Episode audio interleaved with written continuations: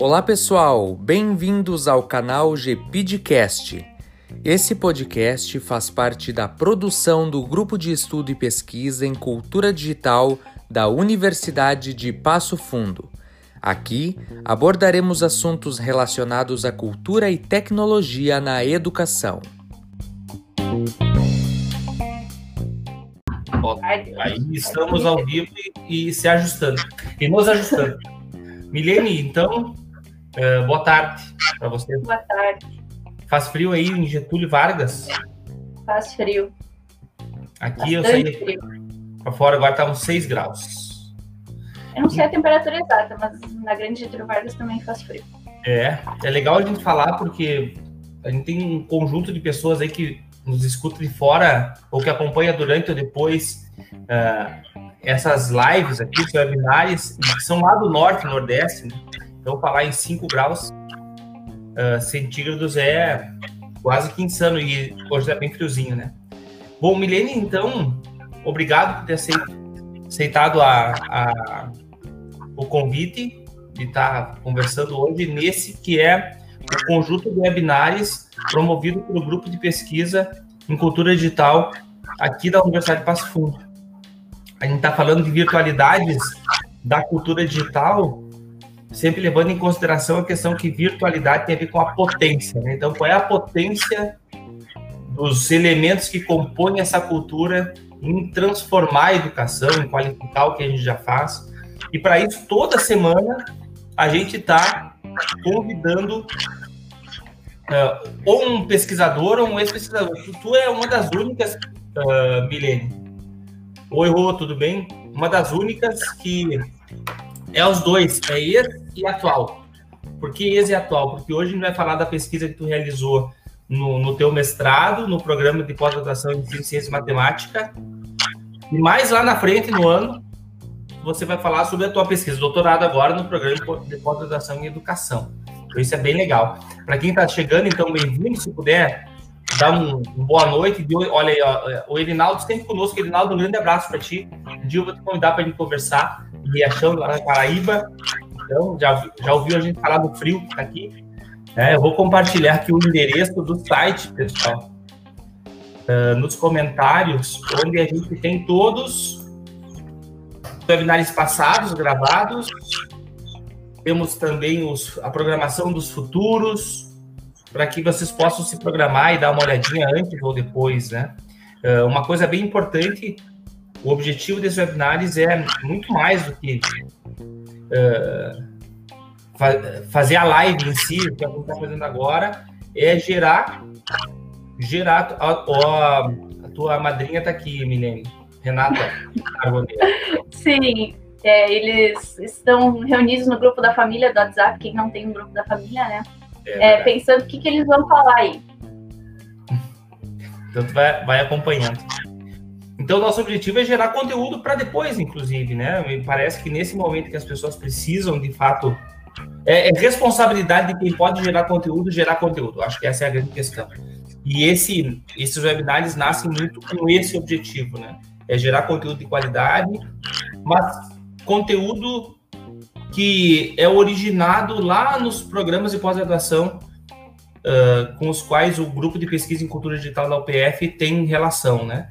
Então ele tem uh, alguns pesquisadores, mestrandos, doutorandos, já mestres, já doutores, que vão nos falar sobre suas pesquisas. E a Milene, então. Milene, fala um pouco da tua trajetória para se apresentar para o pessoal, por favor. Não Beleza. precisa se apresentar para a Renata, que ela já sabe quem tu é, mas para os demais. Sim. É, minha trajetória começa bem cedo, né? Porque eu já venho do curso normal, magistério, profissionalizante lá desde o ensino médio. Então, era minha vontade já de, de, de estar em sala de aula. Logo após essa trajetória, é, eu fui para licenciatura em matemática, então é a minha formação, e sou mestre em ensino de ciência e matemática, fui orientanda do professor Adriano, que é sobre essa pesquisa que nós vamos falar hoje, e atualmente sou orientanda ainda do professor Adriano, mas agora no programa de pós-graduação em educação é, para fazer o doutorado. Muito bem. Então agora um pouco do que a, de que, do que a Milene já fez por aí, né? O que, o que é a Milene é muito mais que isso, né? Muito bem. Milene, a, o título do nosso seminário ali é Programação de Computadores e Desenvolvimento do Raciocínio Lógico em Crianças do Ensino Fundamental 2. Bom, vamos começar com uma, uma bem do início, né? Uh, ou melhor, vamos começar pelo final. Para quem não é da área de educação, ensino fundamental 2, a gente está falando de que anos da educação básica? A gente está falando do sexto ao nono ano, o que seria da quinta à oitava série, de antigamente. De antigamente, obrigado pelo antigamente, eu me senti contemplado. Tá, a gente tá ah, falando. Mas a gente vai saber, né? Essas de que idade, Milene? Alô, trancaste?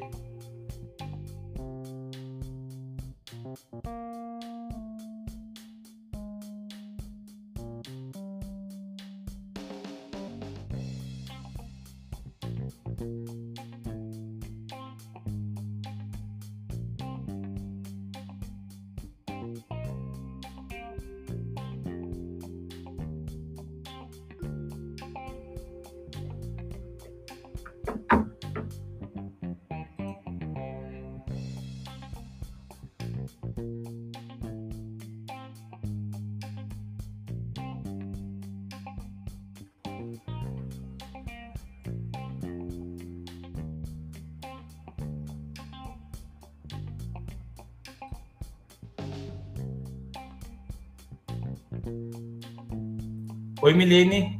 Deu uma trancada. Não se preocupe. Isso aí, tranquilos, tá? Acontece de vez em quando. Essas Acontece coisas... porque, né, interior, né, é isso aí. É, é isso. Não, mas eu acho que foi aqui em casa, viu, Milene? Eu tô meio desconfiado disso, mas tudo bem. Tá, então a gente tava falando lá do, do quinto ao nono ano, a gente tá falando de, de crianças de que idade? De, de, de 10 a 14 anos, 9 a 15 anos mais ou menos, porque tem algumas crianças um pouquinho mais adiantadas, um pouco, outras um pouco mais atrasadas, mas é mais ou menos nessa faixa etária. Tá, então foi com esse grupo com que tu trabalhou na tua pesquisa, né? Isso. Muito bem. Uh, daí, um pouquinho antes disso, lá no nosso título da, da live, a gente tem a questão do raciocínio lógico, né? O que, que é o raciocínio lógico, Milene? Ajuda a gente a compreender um pouco isso, por favor o raciocínio lógico é, ele vem de, de, uma, de uma construção de diversas áreas, né? Desde a resolução de problemas até o processo argumentativo, por exemplo. É, então, para mim resolver um problema, eu vou ter que pensar para que caminho que eu vou. É, eu posso usar tal alternativa ou tal alternativa. E aí você pode testar essas alternativas, se elas vão funcionar ou não, até você chegar numa resposta, numa resposta final. É, e aí você vai estar extraindo consequências do, do, do, caminho que você, que você pegou, né? Então, você construiu hipóteses, você vê, viu as suas alternativas, você testou as suas alternativas, e aí então você tem a validade dessas alternativas mas também é um processo de interpretação, de traduzir, de fazer esquemas, enfim, de estar produzindo conteúdo uh, a partir de um, de um, processo de pensamento, de raciocínio. É, o próprio diálogo, né? Quando a gente lê, quando a gente escreve, é, são, são questões é, que está diretamente ligado ao raciocínio lógico, porque a gente foi ensinado em alguma, em alguma é, é, parte da vida, a gente foi ensinado a, a ler, a escrever, enfim. E aí a gente foi construindo nosso próprio diálogo e foi argumentando em relação a isso, e é todo um processo é, que vem do raciocínio lógico. Tá, eu posso estar enganado, menino, mas por que que geralmente a gente relaciona raciocínio lógico à matemática? E tu deu, desse aqui um exemplo para a gente, nos ajudou a compreender uh, e uh, deu um, um, pouco da dimensão de que é muito mais, não está restrito à matemática. De onde tu acha que vem isso? E para deixar bem claro, tá, pessoal? As perguntas, nada, nenhuma delas foi validada. A gente está conversando, né, Milene? É, não, mas é que assim, ó, uh, porque se fala muito, por exemplo, em concursos, né? Quando fala em matemática, sempre tem a parte lógica lá, né?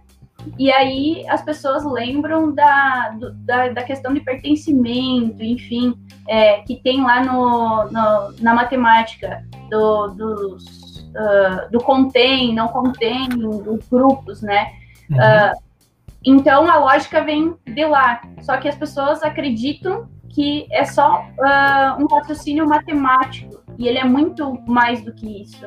É, o raciocínio lógico ele pode estar sendo aplicado em qualquer disciplina, em qualquer área, é, desde que ele, ele esteja dentro das, das qualidades dele, né? Que uhum. é argumentar, que é deduzir, enfim, interpretar e, e produzir uh, decisões sobre isso, né? Raciocinar sobre tal tema, sobre uh, tal resolução de problema, por exemplo. E a vida, no fim das contas, é isso, né? É você processar, reconhecer padrões, tomar decisões, né? Se antecipar algumas coisas, planejar. Então, o raciocínio lógico, ele, de fato, ele transcende muito a questão da, da matemática, uh, tão somente da área matemática, né? Embora seja uma baita área. Muito, muito bem. Uh, uma outra, um outro elemento que eu queria que a gente pudesse... Antes de entrar na pesquisa em si, já falamos do raciocínio lógico matemático, né? É, obviamente, uh, raciocínio lógico. Quando a gente fala em raciocínio lógico, a gente está falando do mecanismo que pode ser aprimorado, correto? Correto. E o que, que ajuda no aprimoramento disso? É a própria questão do exercício, né? Mas uhum. não simplesmente você pegar uma lista de exercícios é, e que gente, você vai fazer o mesmo processo em diferentes exercícios. Uhum. A, a, lógica do negócio é você se desafiar realmente, sabe? é você pegar diversos exercícios e ter diversas uh, maneiras de resolução, por exemplo. Uhum. É, encontrar caminhos diferentes, saber usar a tua técnica, o teu conhecimento sobre aquilo é, para aplicar na resolução do, do, do, Enquanto tu falava, a gente viu uma conexão enorme, assim, entre raciocínio lógico, que parece uma coisa meio dura, assim, né? Ou seja, eu vou usar a lógica, métricas, vou tomar, não sei, vou tomar decisões a partir de elementos que eu já organizei, consigo ver conexões, mas tem, um, tem um, um, uma baita ligação com o conceito de criatividade aí, né? Ou seja, Sim. o raciocínio lógico, ele tem, ele, ele, ele é quase que a, a, a mecânica, o alimento, algo que potencializa a criatividade das pessoas. Podemos é. dizer? Sim, podemos, porque uh, o cara ele precisa ser criativo o suficiente para encontrar alternativas cabíveis ao, à resolução de problemas, que é a questão aqui que, que, que eu usei é, na uhum. minha pesquisa, resolução de problemas com raciocínio lógico, né? Uhum. Então, ele, ele tem que ser criativo o suficiente para encontrar outras alternativas é, e interpretar essas alternativas, né? E se não der certo, continuar sendo criativo para encontrar outras alternativas é, e produzir conteúdo, né? É, a partir do momento que ele encontrou essas alternativas, ele vai estar tá resolvendo um problema. Bom, então ele vai estar tá produzindo conteúdo, vai estar tá colocando no papel uh, aquilo que ele aprendeu, aquilo que ele reteve, né? Não foi só uma simples transferência de conhecimento, uma transferência de, de, de conteúdo escolar. Ele realmente aprendeu, porque ele soube aplicar uh, a, sua, a sua técnica, a sua criatividade em diversos é, problemas. Muito bem, tá. Para mim, eu tô. Acho, quem, não, quem nunca parou para pensar sobre eh, raciocínio lógico, me parece que a gente tem elementos suficientes assim para ter uma ideia geral do que é isso. Vamos pular para um outro lado, depois a gente faz a junção, tá? Uh, programação de computadores. Uh, na chamada da, do webinar aqui, era, foi assim, qual a relação entre programação e raciocínio lógico? Nós vamos falar depois, na sequência, né? A, a, outra é crianças podem programar. De onde vem essa ideia de criança programar computadores? Vamos lá. Essa, essa ideia vem desde 1914, eu acho, se eu não estou enganada no ano, é, quando Papert já colocava é, que todo mundo tem a capacidade de, de aprender a programar. E a criança pode aprender a programar. E não é programar, é escrever códigos difíceis, enfim, criar toda uma base de dados é, que é envolvida dentro do processo de programação também.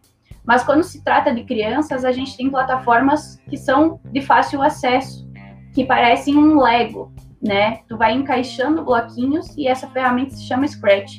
Ela tá livre aí na web, é, acesso para qualquer pessoa, pode ser baixada na máquina também.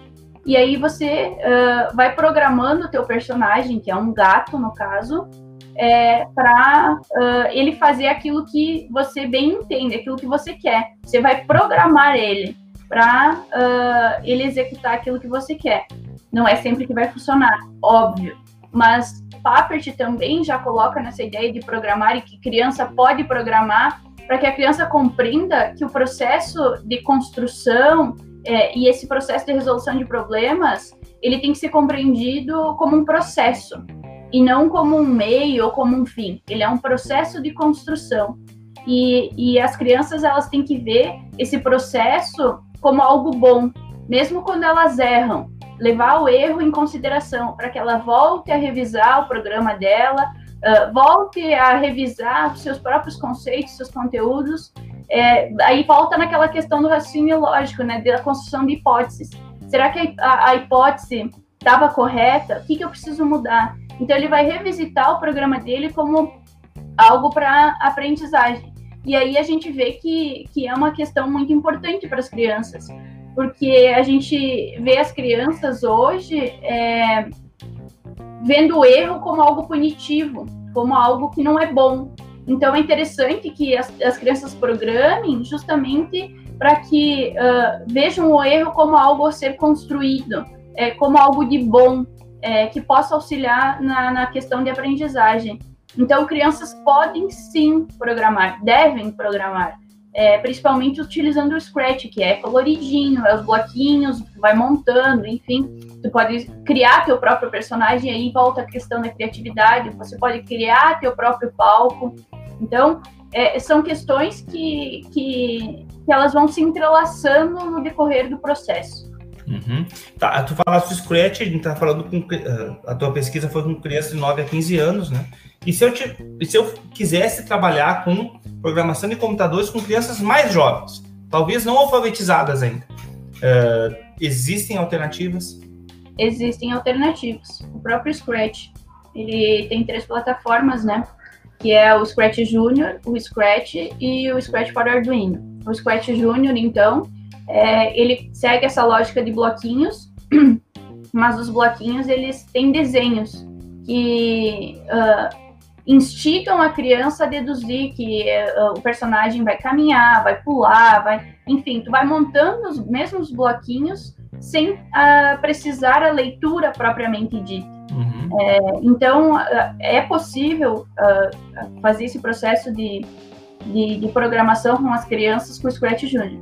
E aí, depois, quando eles aprendem a ler, enfim, passa para o Scratch, que eu comentava anteriormente, e aí, quando o cara já, já compreendeu bastante esse processo, enfim, tem o Scratch for Arduino, que é um pouco mais complexo, é, e entra a questão da robótica, do Arduino, enfim. É, mas ainda assim utiliza uh, bloquinhos para comandar o robozinho, enfim, o que estiver é, construindo. Uhum. A gente sempre faz um acordo com quem está nos assistindo, no online principalmente, né? Eh, que possa nos colaborar conosco de várias formas, estão colocando suas questões, é importante para o grupo ir se conhecendo e para a gente poder levantar questões que ou a gente pode discutir aqui uh, na, no webinar, ou as pessoas podem pensar sobre isso posteriormente. E uma outra questão que eu peço sempre é que as pessoas tenham uma aba separada para procurar algumas coisas. Então, se alguém que está nos escutando puder fazer a gentileza de localizar lá o endereço do Scratch uh, online, né, do site do Scratch, que é uma grande comunidade de, de, produtores de software, por favor, faça-o e coloque aqui nos comentários, a gente agradece muito mesmo. Tá, Milene, agora é o seguinte, vamos juntar duas coisas. Raciocínio lógico e programação de computadores. Eu sei que tu já fez um pouco isso, então não precisa se alongar muito, né? Então, que, rela que relações a gente consegue fazer aí entre raciocínio lógico e programação de computadores? Talvez não seja programação, mas o pensamento computacional. Vamos tentar explicitar, fazer uma relação mais explícita, então, entre os elementos envolvidos no ato de programar e os elementos que são é, constituintes. Muito obrigado, professora Maria Augusta. Constituintes. Obrigado, professor Armando Foscarim. Constituintes da, do raciocínio lógico. Então, uh, a programação, né, ela vai despertar o pensar. Então, ela vai, uh, querendo ou não, estar despertando o raciocínio lógico. É, porque programar por programar não basta. Você tem que programar é, buscando um objetivo, é, querendo resolver alguma coisa. até Papert, que, que traz a questão da programação de computadores para crianças, e depois a Wing também volta uh, a, a, comentar sobre isso, principalmente em, em termos educacionais, é, que é importante no processo, porque o computador em si, ele é burro, ele não sabe das coisas. Ele só vai fazer aquilo que o ser humano, no caso nós, é, estamos mandando ele fazer. Então, se a gente está programando, a gente está mandando o computador fazer alguma coisa. É, então, é todo um processo é, de criatividade, de resolução de problemas, de raciocínio lógico, do próprio trabalho em grupo. Se eu não consigo resolver uh, alguma coisa, eu posso uh, procurar o meu professor, eu posso procurar o meu, meu colega, eu posso é, desenvolver uma, uma roda de diálogo para buscar o meu objetivo.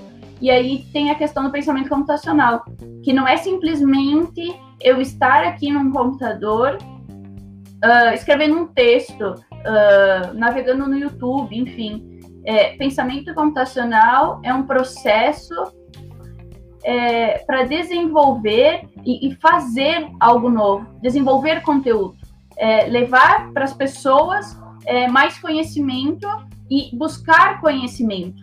Então, é, é um processo que, que nem eu comentava anteriormente, é, é um processo contínuo, né? Enquanto nós estamos aqui produzindo é, conhecimento, uh, pode ser que alguém aí nos comentários é, também esteja aprendendo conosco é, e venha a acrescentar ainda mais ao conhecimento que nós já temos.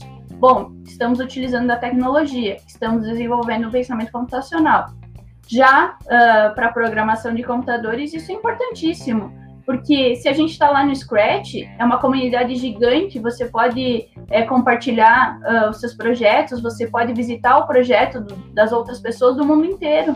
É, então, é um processo de construção conjunta, é, é a própria questão do, do, do pensamento computacional mesmo. E aí entra vários fatores do raciocínio lógico, né? Das capacidades de resolução de problemas, do diálogo, é, da própria criatividade, né? Então, a, a, o processo ele vai se entrelaçando como uh, programação de computadores, pensamento computacional e raciocínio lógico. Eu acho que ele vai afunilando para que a gente tenha uh, um processo bem construído lá no final, é, que a programação ela vem acrescentar. Ela não tem uh, fatores que não acrescentem. Ela só tem a instigar essa criança que está programando a aprender mais e a melhorar. E de repente, se ele for criativo o suficiente ou for curioso o suficiente, porque a gente vê que as nossas crianças de hoje em dia são muito curiosas, né? é, ele pode pegar questões, uh, problemas é, que ele tem no caderno, enfim, da própria escola, né? E trazer para a programação de computadores. Porque é possível você fazer essa programação com problemas concretos, é, com problemas que a gente tem uh, no conteúdo escolar. Então, é, é, interessante essa, essa aproximação da programação, do raciocínio, do pensamento computacional com a comunidade escolar. Muito bem, vamos falar da tua pesquisa agora, tá bom? Onde ela ocorreu, tua pesquisa de mestrado lá? Vamos lá. A pesquisa de mestrado, ela ocorreu no programa Escola de Hackers, que eu vejo como ponto fundamental, já que a programação de computadores, né, ela não está uh, ah, diretamente associada ainda à grade curricular. Então, nós tivemos que se aproximar esse a esse programa, que é uma parceria uh, entre a universidade e a Prefeitura Municipal de Passo Fundo, é, onde são oficinas semanais ou quinzenais, dependendo da escola onde se trabalha. É, e aí a gente tem monitores lá que uh, ensinam a programação de computadores no horário inverso para crianças. Como a gente não tem como uh, atender uh, a toda a demanda escolar, enfim, porque é um, é um, projeto que vem crescendo aos poucos e que não se tem muitos monitores, então é feita uma seleção, é, só vai para lá alunos que estão realmente interessados no projeto, enfim. E aí, no horário inverso, a gente vai lá para a escola é, e faz todo um processo de construção. Não chega simplesmente programando lá dentro do Scratch. compreende a lógica por trás, conhece o Scratch, resolve problemas, é proposto problemas, é, e as crianças devem res, é, resolver, uh, criar estratégias dentro do Scratch para a resolução. Então, utiliza o Scratch para isso. E aí, o programa Escola de Hackers, na verdade, ele é um pouco, muito maior do que isso. Eu trabalhei com a parte que, que, que trabalha com o Scratch Júnior, uh, aliás, com o Scratch, mas ainda tem dentro da Escola de Hackers o pessoal que trabalha com o Scratch Júnior, que são as crianças ainda não alfabetizadas, né? Que é o berçário de hackers. Berçário de hackers, exatamente. E tem a escola de hackers avançada, que também uh, vai trabalhar daí um pouco com robótica. Os melhores da escola de hackers são pensados lá para trabalhar com a robótica e Scratch for Arduino. É, então, é, é, um, é um processo de construção dentro do, do, do, do programa. E eu vejo que, que essas crianças que, que lá estavam no, no, no, no projeto, elas desenvolveram suas capacidades de raciocínio, a sua própria autonomia de tentar fazer e ver o erro como, como algo bom dele poder revisitar seu programa, poder revisitar seus conhecimentos e voltar a, a resolver o seu problema. Outra questão importante da escola de hackers é que não foge do contexto escolar, né? Os monitores vão lá para a escola, utilizam os seus laboratórios dentro das escolas e a gente uh, procura utilizar uh, situações, problemas que são que, que são vindas da realidade deles, né? Que são vindas da sala de aula, de algo interdisciplinar. Ou seja, com a programação de computadores, a gente pode trabalhar história, geografia, matemática, português. Então, é, se bem, uh, bem bolada a situação, né, é, ela vem acrescentar na, no, no, próprio conhecimento escolar dessas crianças que vão levar essa aprendizagem para dentro da sala de aula é, e vai refletir em outros processos de, de raciocínio lógico. Ele vai melhorar o diálogo dele, ele vai melhorar a criatividade, enfim, é, se for um processo contínuo, claro. Muito bem. Tá, agora vamos, vamos, vamos afunilando aí. Uh, o que foi exatamente a sua dissertação? A minha dissertação exatamente foi é um processo é, de construção, como como é uh, foi pautado dentro da escola de hackers, né? A minha dissertação ela perpassou pelos dois anos é, de mestrado mesmo, porque aí foi criado dentro do, da escola de hackers um caderno didático que era uma sequência de atividades é, que começava do mais fácil, como um processo de compreensão da, da lógica, de compreender o Scratch, e aí perpassava por uh, desafios, por, por, por, resolução de problemas de raciocínio, enfim. E aí, lá no final dos cadernos didáticos, as crianças, a partir do seu, do seu conhecimento, enfim, elas tinham que criar algo novo, como desenvolvimento do, do pensamento computacional. Bom, se eu quero fazer um jogo, por exemplo, é, um jogo de quebra-cabeça, o que, que eu preciso para programar um jogo de quebra-cabeça? Então, ele teve que, que fazer todo esse processo, claro, os monitores acompanhar. E aí, esse caderno didático, como um processo, ficou como é, algo a ser estudado, né? Então, ele foi aplicado no meu primeiro ano de, de, de mestrado. A gente fez uh, avaliações, análises, enfim, Aí a gente alterou esse caderno para a taxonomia de Bloom, é, onde foi um processo de, de, de, de que os, os, os, problemas propostos eles tinham que ir dos mais fáceis para os mais difíceis e ao final de cada processo eles eram desafiados fazer a resolver um desafio referente à parte do, do conteúdo, digamos assim, que a gente tinha visto, né? E aí lá no final também foi criado conteúdo, enfim. E aí esse caderno didático voltou a ser aplicado no segundo ano, reorganizado dentro da taxonomia de Bloom, dentro desses desafios. E então a gente coletou mais dados, mais, uh, fez mais análises e fez uma comparação entre os dois anos, 2017 e 2018, antes, no caso. Antes do resultado, antes de estudar o resultado, né? Acho que é importante colocar que não é comum em um trabalho de mestrado você ter os dois anos de mestrado em campo, né? A Milene, ela teve essa oportunidade, né? Então, de estar os dois anos do mestrado, então, ela fez um trabalho de campo de dois anos, acho que é bem gigante. legal. Hã? Gigante. É, gigante. Aí. É, é, as... Nem nas teses, às vezes, não consegue fazer tanto tempo, né?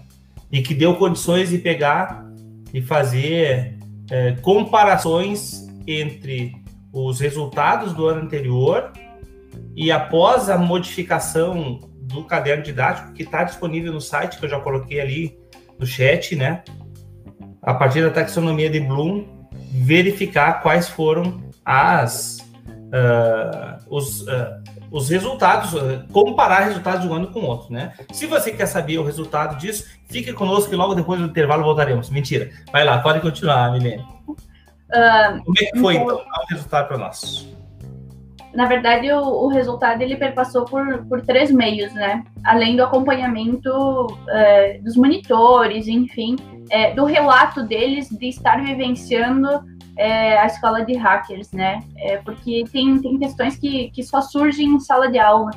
É, a própria questão da curiosidade, enfim, é, é muito bacana dentro desse processo de, de, de programação que surge dos alunos, principalmente dos menores porque a gente vivencia já é, muitas crianças que, que perguntam muito, né? E aí é, é bacana isso dentro do processo de, de, de, de programação, para criar o diálogo em, em, sala de aula e ter uma, uma compreensão, uma aprendizagem massiva.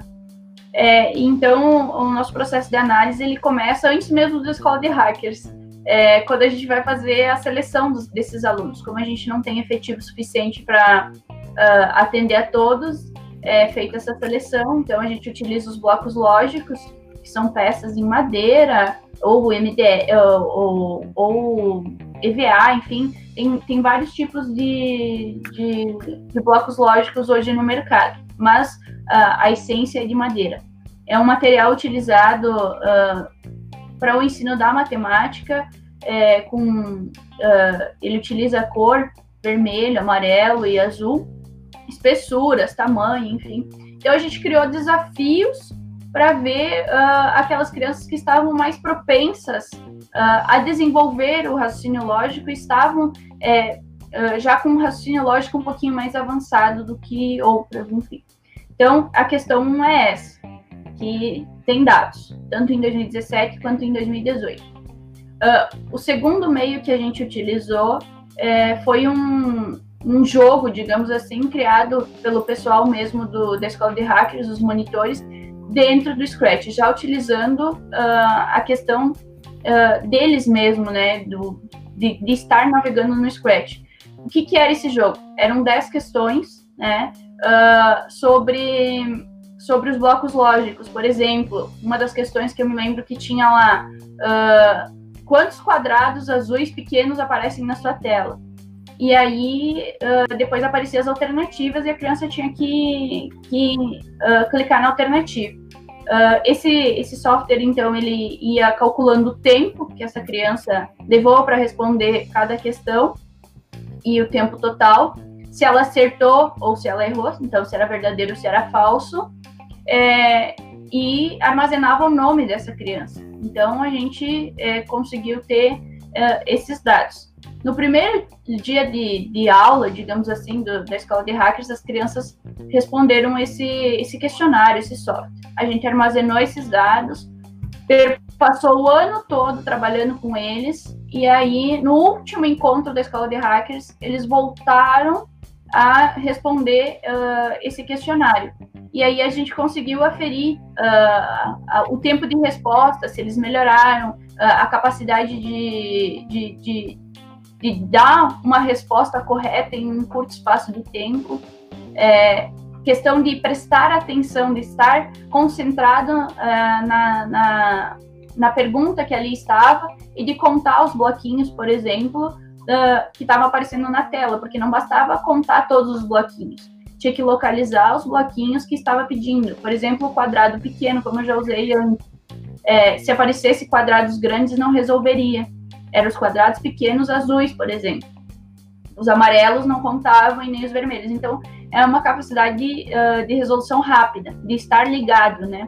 E aí, lá no final, a gente aplicou de novo, fez um comparativo para cada criança, é, se o processo realmente melhorou ou não melhorou, se a criança se manteve igual, como é que foi esse processo. E aí a gente tem uma terceira ferramenta que utilizamos também, Uh, e aí é, se chama Dr. Scratch. Essa ferramenta também está disponível na web. Uh, você só precisa da URL lá do Scratch, onde você criou o programa.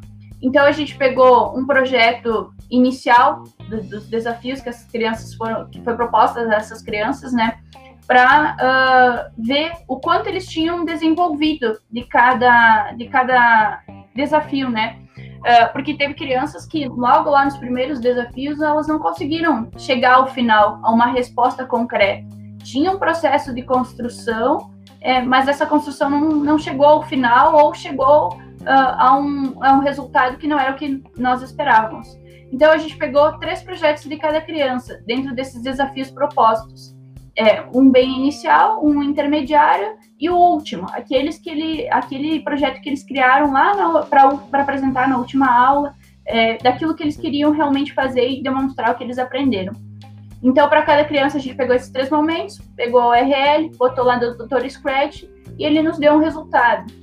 São sete categorias, é, elas tem a lógica, é, e aí cada criança poderia atingir 21 pontos, né? Então, é três pontos para cada, cada item.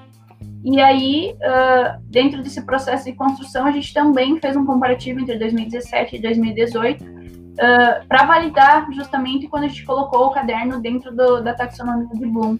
É, para ver qual que era a diferença, né? Então, foram três meios, mas esses três meios foram um processo de construção. É, eles não foram uma, uh, algo aplicado só no final.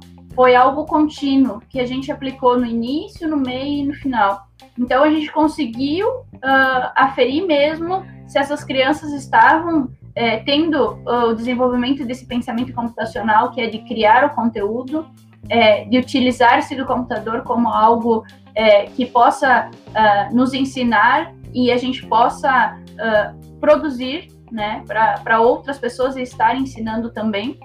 E o próprio raciocínio lógico, né? Que uh, nessa questão do tempo, enfim, a gente pode perceber que a maioria das crianças elas melhoraram o seu tempo, algumas mantiveram o seu tempo, mas melhoraram a questão de acertos acertaram mais questões. Nós tivemos várias crianças que até demoraram um pouquinho mais, uh, mas nada muito significativo, tipo um, dois segundos, né?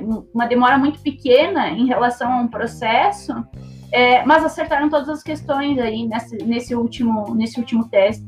E aí eu, eu me lembro bem de uma criança que me marcou muito, que no primeiro teste, uh, esse, uh, aplicada na primeira aula, que ele tinha que prestar atenção, enfim. É, não lembro exatamente o tempo, uh, mas eu lembro que ele acertou só quatro questões. E aí, uh, lá no último, no último dia de aula, quando a gente voltou a aplicar, ele fez um tempo menor e acertou todas as questões. Então, isso, para mim, foi marcante o suficiente é, para me mostrar que, que essas crianças e esse projeto ele está acrescentando na aprendizagem deles é, e no processo como formação humana. Uhum. Então, ele pode dizer que de um, de um ano para o outro ele teve uma melhora muito significativa na questão do aproveitamento deles, né? É isso? Isso. Se, se pegar o resultado de um ano uh, ah, para o outro, a gente já tem melhora. Mas se tu pegar o resultado do início do ano para o final do ano também já tem melhora, mas quando a gente colocou o caderno didático dentro da taxonomia de Bloom, a gente viu que os resultados ainda melhoraram mais do que já estava construído e, digamos que, consolidado dentro do projeto em 2017. Então, em 2018, quando a gente colocou dentro da taxonomia, na minha visão, uh, foi, foi a consolidação mesmo, foi, foi algo que nos mostrou que estamos no caminho certo dentro da programação e nessa inserção é, no, no, âmbito escolar que ainda é, dentro do, das nossas possibilidades, é, se não tem o projeto, está distante, né? Muito bem, Milene, muito obrigado. Olha só, a gente conseguiu passar pelos conceitos teóricos, juntamos eles, chegamos na tua pesquisa, tu explicou como foi e é, trouxe, por fim, os resultados. As nossas lives, elas tentam não ser mais do que 30 minutos, a gente está em 39. É, de qualquer forma, a gente é, às vezes vai a 40, sem dúvida, como vai ser hoje, não tem problema nenhum. Eu quero dizer, te agradecer pela disponibilidade. Uh, a gente vai se encontrar em. Nos, nos, nos, encontraremos em outra live aqui do Virtualidades da Cultura Digital, lá mais no final do ano, a gente vai estar falando sobre a tese de doutorado. E eu quero agradecer de novo, agradecer a todo mundo que nos acompanhou. Uh, as questões me identificaram ou no Face ou no YouTube, se tu quiser acessar lá e interagir com as pessoas, vai ser bem legal, se tu puder, tá bom? Eu que agradeço a oportunidade e dentro das possibilidades estarei respondendo a todos.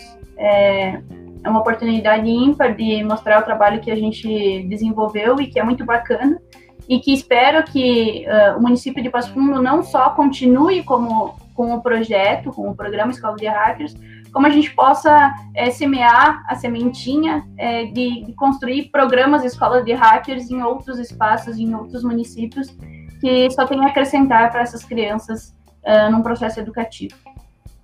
Muito bem, muito obrigado, obrigado a você, obrigado a todo mundo, boa noite, sucesso, cuidem-se e saúde para todo mundo, tá bom? Até mais. Tchau.